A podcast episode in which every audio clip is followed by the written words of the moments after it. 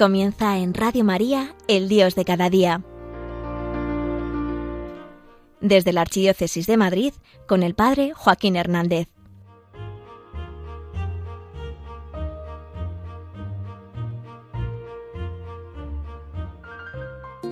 ¿A ti el tema de los demonios cómo te deja? ¡Uh, qué miedito! De esto te quiero hablar. Pero tranqui, que ganan los buenos.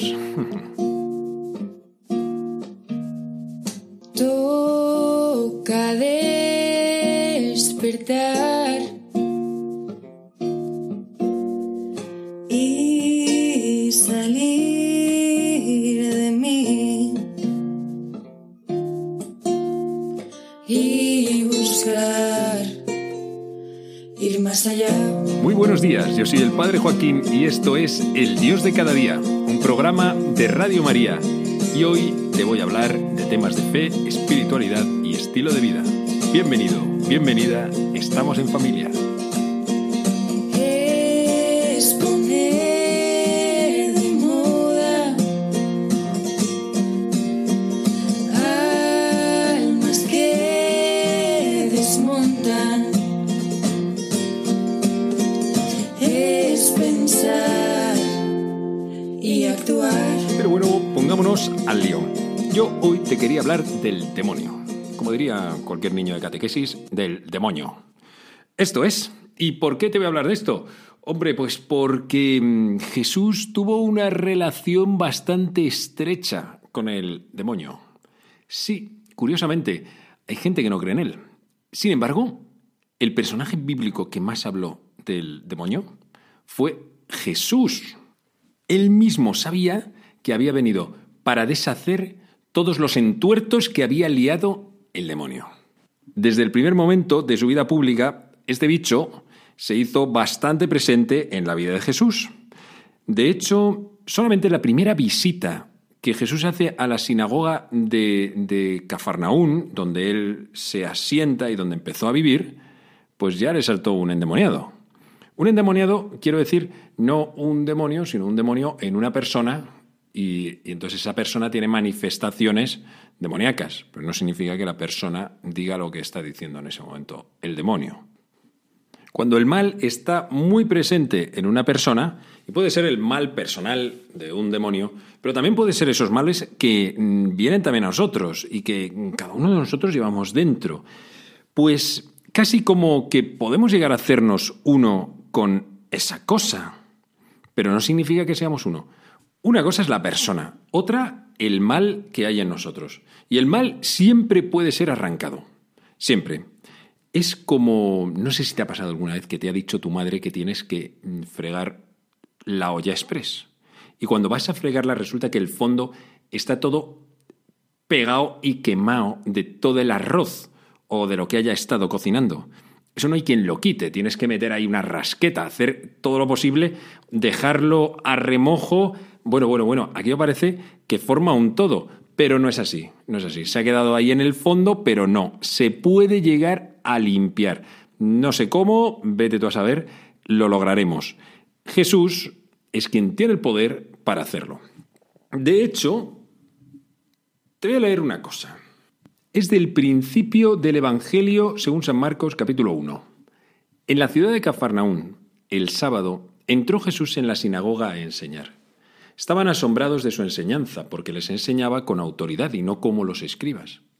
Había precisamente en su sinagoga un hombre que tenía un espíritu inmundo y se puso a gritar, ¿Qué tenemos que ver nosotros contigo, Jesús Nazareno?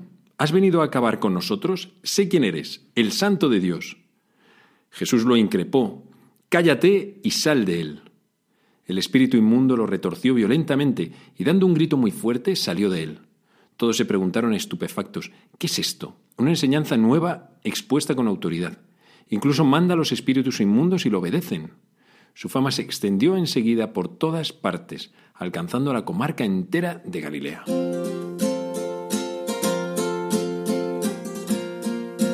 Mira, esto es fuego. Uno de los signos más potentes que realizó Jesús es expulsar demonios. Otro era predicar, otro era curar enfermos. Y cuando digo expulsar demonios, no estoy utilizando un modo de hablar. Estoy diciendo expulsar demonios. Cuando Jesús tiene que curar una enfermedad psíquica, la cura. Y, dice a la persona que quede curada. Y cuando Jesús tiene que expulsar un demonio, le dice al demonio que se vaya. Y la persona queda liberada de ese demonio. Jesús sabía perfectamente lo que tenía delante. Y según eso, así cura o exorciza. Y en este caso es un exorcismo en la sinagoga de Cafarnaún. Este pueblecillo es donde Jesús se afinca. Él deja Nazaret y viene a Cafarnaún, que está a orillas del lago Getsemaní, un pueblo floreciente, con una cierta población, más grande que Nazaret, sí, y un pueblo de pescadores y también de comerciantes y tal. Ahí había, había un poco más de vidilla, digamos. De ahí era Pedro, era Andrés, Santiago, Juan, todos aquellos primeros apóstoles. Y de hecho Jesús, donde empieza a vivir, es en la casa de San Pedro. Luego, como todos los judíos, el sábado iba a la sinagoga. ¿Qué se hacía allí? Se leía algo del Antiguo Testamento pongamos Isaías, y luego entre ellos lo iban comentando y diciendo unas cosillas. Jesús enseguida se gana la admiración de todos y le empiezan a llamar maestro. Él no había estudiado en una escuela rabínica. Mm, en principio no había por qué, pero le empiezan a llamar así, por su sabiduría y por su autoridad.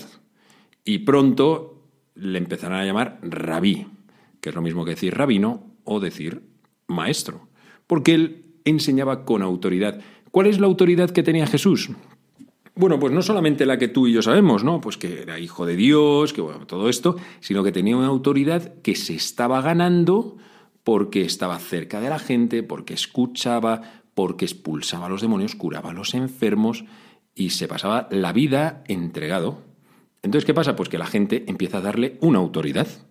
No solo eso, sino también los demonios porque es lo último que te he leído hace un momentito. Es que la gente dice, pero ¿y qué clase de autoridad es esta que hasta los demonios inmundos le hacen caso? Claro, es que también hasta ellos. De hecho, una cosa curiosa en la vida de Jesús es que los demonios siempre le hacen caso. Quien no le hace caso son los hombres. Eso es, es más fácil que un demonio obedezca porque Jesús le, le dice cállate y al otro se calla. Cállate y se calla directamente. Pero con nosotros Jesús ha querido obrar con libertad, la suya y la nuestra. De tal manera que solamente si nosotros le abrimos el corazón, Él puede entrar.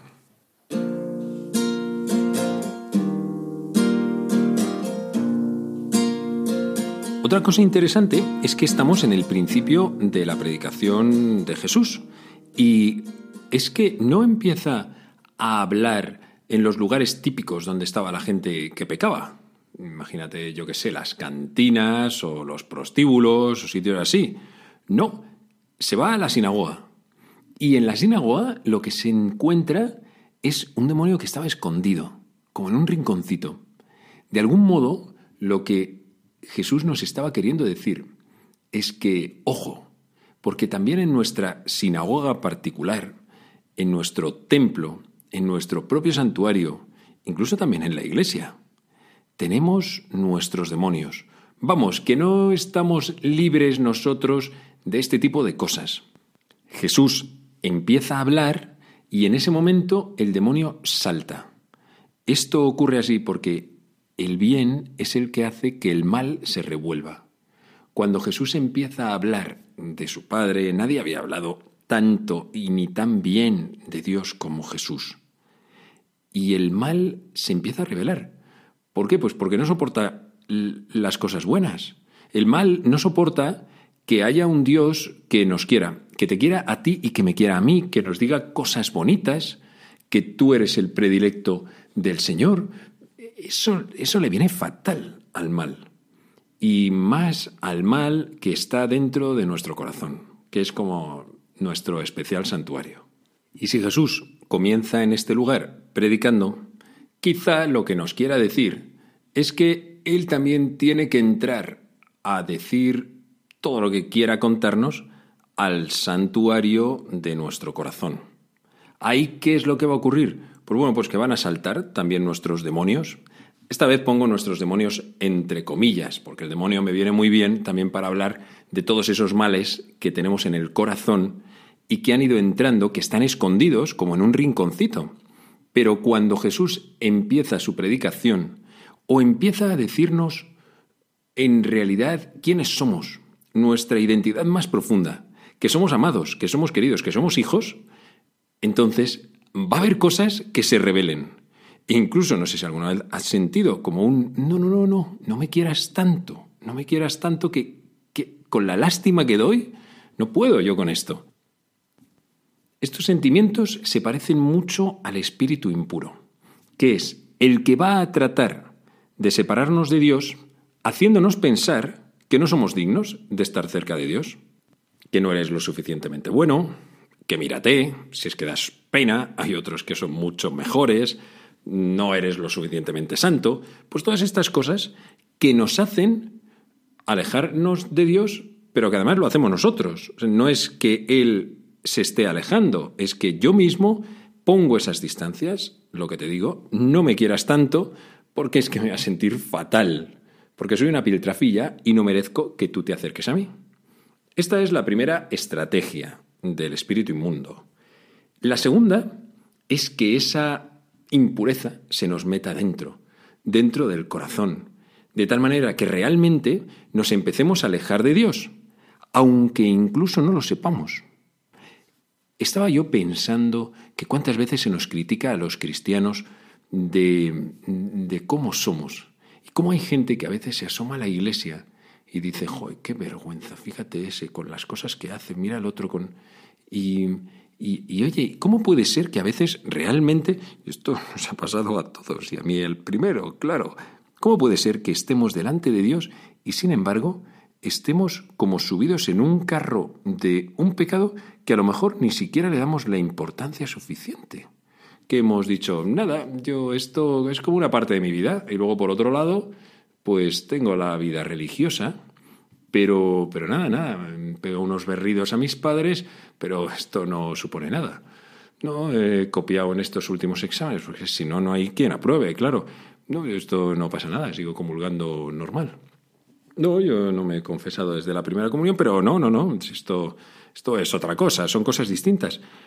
Oye, o me cebo a criticar a todas las vecinas y luego voy a misa y soy la más devota y piadosa. me da lo mismo. La cosa es que mi corazón se ha separado de Dios, objetivamente, pero bueno, como yo tengo una vida un poco separada, pues me parece que estoy muy cerca. ¿Y qué va? El espíritu inmundo te ha alejado. Esos malos sentimientos te han alejado de Dios. Por eso la respuesta de Jesús es calla y sal.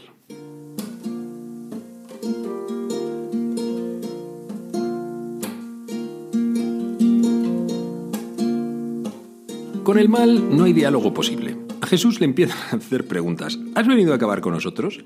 Sé quién eres, el santo de Dios. ¿Qué tenemos que ver nosotros contigo, Jesús Nazareno? Bla, bla, bla, bla. Y Jesús le dice, cállate y sal. Porque con el mal no se debe dialogar, ni mucho menos intentar llegar a pactos turbios con él.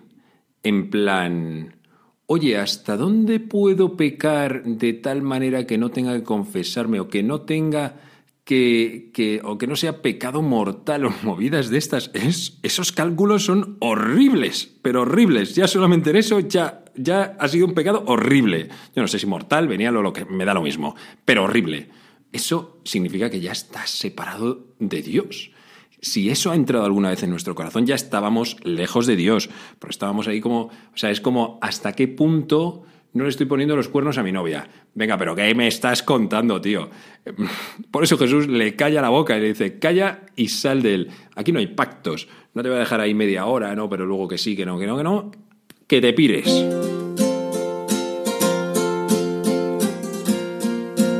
Es que Jesús sabe que ese sitio es importante es especial porque es tu corazón, es tu historia, es tu vida. Si Él ha empezado a predicar ahí, si Él empieza a decir todas esas cosas bonitas, de alguna manera lo que le está diciendo al mal es, cállate y sal de mi casa, porque este lugar, este corazoncito, es para mí, no es para ti. Así que ya te estás largando. La verdad es que es una maravilla la rapidez con la que el demonio se va de ese hombrecillo de la sinagoga. Porque es verdad que luego nos miramos nosotros y descubrimos que en realidad los males tardan bastante en irse, están pegados, como el arroz en el fondo de la olla express. Pero no hay que preocuparse. Jesús tiene poder. Este calla y sal, él sí que puede decirlo. Entonces, ¿qué es lo que a nosotros nos toca? Pues darle darle la olla, darle nuestro corazón y entregarle una llave. Una llave de nuestros sitios más importantes, a lo mejor le has dejado una llave a alguien y tienes una doble llave de tu coche y se la has dejado a alguien o la has dejado en otro sitio y tal, no vaya a ser que tengas una liada, no vaya a ser que pase algo mientras tú no estás. Pues así hay que hacer con la segunda llave de nuestro corazón. Que tú siempre vas a tener la mano del manillar en la puerta para poder abrir cuando quieras. Pero la llave hay que entregarse a Jesús para que Él pueda entrar y disponer y empezar a hacer una limpia de todas esas cosas.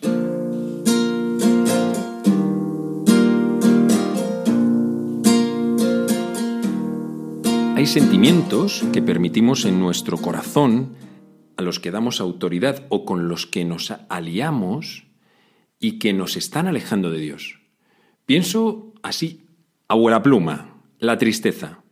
La tristeza que te aleja de ti mismo, de, que te aleja del mundo, te está separando y tirando de ti hacia abajo, cuando Dios es el que levanta. ¿Y qué le decimos a la tristeza? Calla y sal. También puede ser una mala mirada, una mirada impura, una mirada con la que ves a las personas solo desde un punto de vista de tu propio interés una mirada que es mal pensada, miradas torcidas también sobre la gente, o siempre sexuales o posesivas. Son todos sentimientos y acciones que nos están separando de Dios. Y Jesús quiere entrar ahí dentro, dentro y decir, calla y sal. A veces es la mentira, que casi se ha hecho uno con nosotros, de acuerdo que es para no quedar mal, para cosas así y que no te pillen o no sé qué. Pero nos hemos olvidado de la verdad. Y Dios es verdad. Esto se para de Dios. Él está deseando poder entrar y decir en el centro de tu corazón, calla y sal. La soberbia, que nos hace mirar a los otros por encima del hombro. Cállate y sal.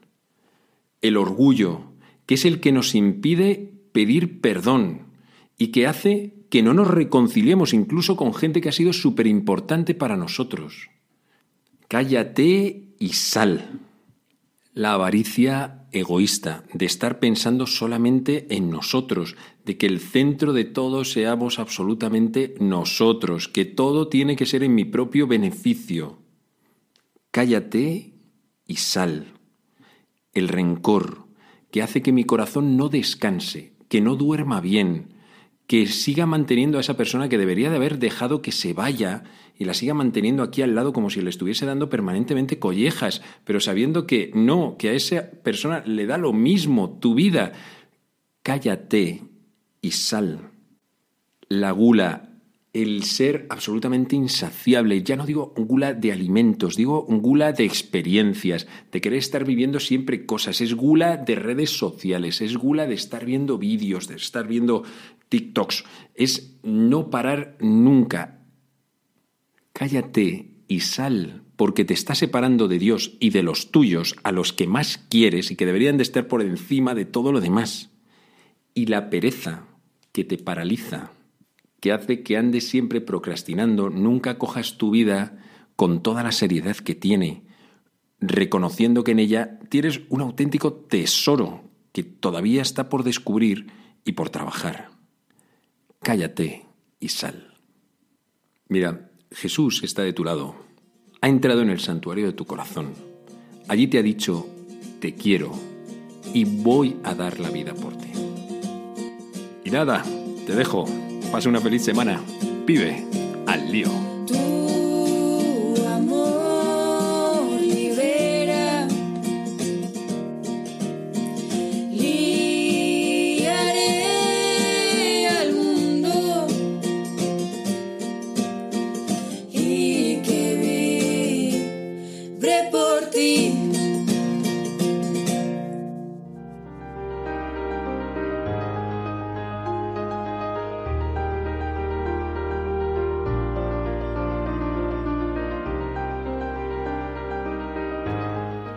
Finaliza en Radio María El Dios de cada día, hoy desde la Archidiócesis de Madrid con el Padre Joaquín Hernández.